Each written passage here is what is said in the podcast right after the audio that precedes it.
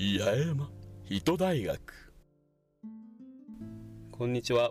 八重山人大学のバンチこと中田和樹です。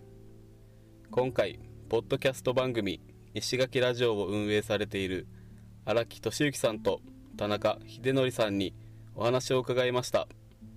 私が聞き手となりお二人をインタビューした内容を音声にてお届けします。全8回の構成となっています。どうぞ。お楽しみください。では次ガラッと話は変わりますが、はい。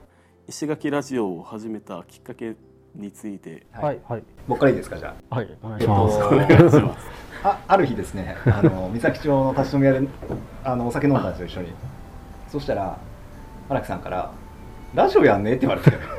あそう。もともとお知り合いだったんですか？もともとはい、うん。あはい。えー、そうですね。石コンというか、うん。うん石コンですね、うん。石コンで知り合った。でうん。知り合って、イベントで知り合った。はい。でまあちょこちょこ何かことがある時にうん。顔を合わせてみたいな感じおおみたいなね。うん。でやってて、でえっ、と下々の会？あれ下々だね。なんか石コンの後だよね多分ね、なんかの石コンの後にはい。飲もうみたいな話で,、面白い人たち集めて飲もうよみたいな。っていうので、僕と荒木さんとで、うんお互いの共通の知り合いを集めて飲み会飲み会をやったっていうのがはじ始まりで、うん。でその頃からちょこちょこ一緒に飲み出したうんですよ、ん。である日突然「でラジオやんね?」って言われて。何も考えずに「面白そうっすね、やりましょう」って言っちゃったのが ああれがれきっかけです。12月だっけか。はい12月。去年の去年。12月かな。うん多分。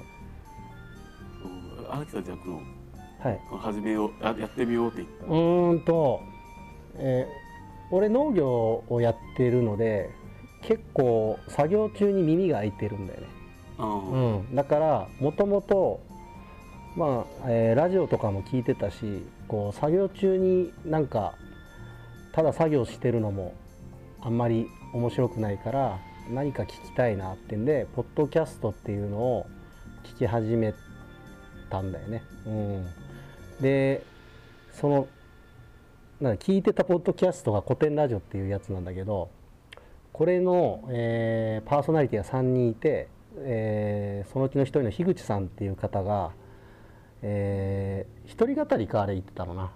一人語りで別のポッドキャストをやってるんだけどそれでやっぱポッドキャストで発信をしないことの意味がわからないみたいな話をしてて今今こそこの音声コンテンツで発信をするっていうのはすごいいいことだと思うっていうことをすごい熱く語っててでこれにこの言葉に引っ張られたのとやっぱ自分自身もうなんかねこう新しいことをやってみたかったっていう気持ちがどっかにあったんだと思うんだよね。で発信をするというか一応なんかブログとかフェイスブックみたいのも少し動かしてはいるけどなんかその書く方があんまり自分は得意じゃないというかそこに楽しさを感じたことがあんまりないのでで音音声そうだなポッドキャストだったら簡単に今できるみたいだしスマホがあれば簡単に収録できるみたいだからやりたいなって漠然と思ってた時にヒデとやったら面白そうってパッて思ってすごい思いつきで声かけたと思う。うん、なあれなんであれ LINE でなんか相談だけどって感じだったっけあの時。いや。違かった？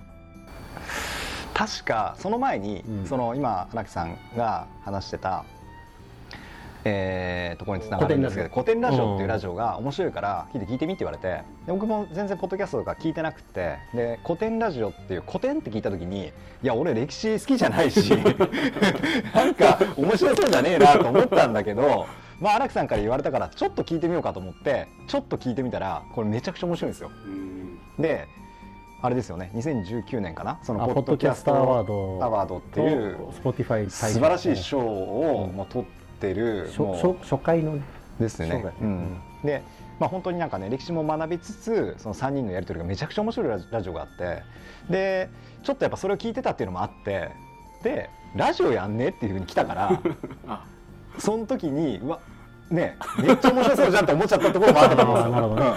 純粋にラジオなんだろうじゃなくてあなんとなくその古典ラジオのああれを聞いてたからいやこんなことができたら面白いでしょっていうのとあとはちょっと僕自身もそのなんかね新しいこと始めるタイミングだったから自分のことをちょっと知ってもらいたいとか発信をこれからもっともっと何？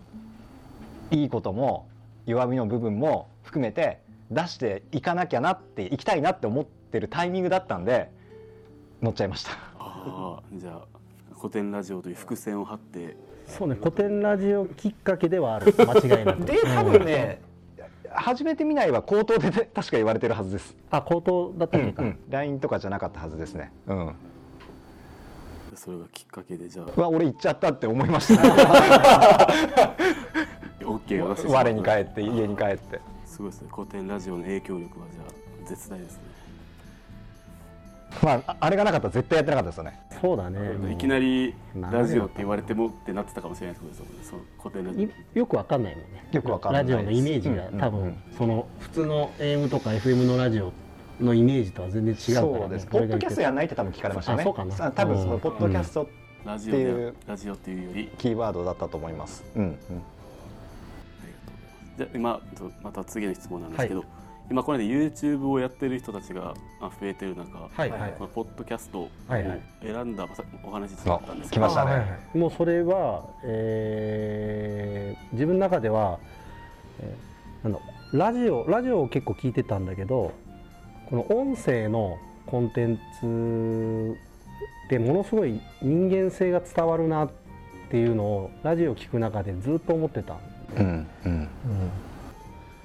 だからなその映像もいいのかもしれないけど、まあ、映像ちょっとビジュアル的にもどうかなって思ったり そこイケメンだし編集編集編集が大変とか言いましょうよ。もうおっさんが何か言ってるよみたいになっても困るんで、うん、まあそれは冗談だけど。でもやっぱその人間性が伝わることをやりたいというか、うんうんでもってなんか石垣の面白い人をもっと知りたいみたいなうんうんうん。感じだよね。やっぱ音声の方がそこだね。人間性が伝わりそう。もうこれこれだけかなでも本当に、うんうんうん。ああとは喋る方が多分そんな得意ではないけど、うん。まだなんか自分にはやれそうな気がしたっていう、このなんか声っていうのはやっぱこのなんていうんですかどう言ったらいいんだろう。うん。声の方がっていうのは、うんうんうんうん。うん見えないよりきどういう？あ多分そうだね。視覚がない分やっぱ耳に聴覚に集中する分なんか読み取るのかもしれないよね。その、あうん、声から読み取るものあが情報が、えー、と YouTube から読み取る情報とまた全然違う要素が結構あるのかもしれないよね。あそうですね。うんうんそうその言葉をどう表現しようかなと思って。ありがとうございます。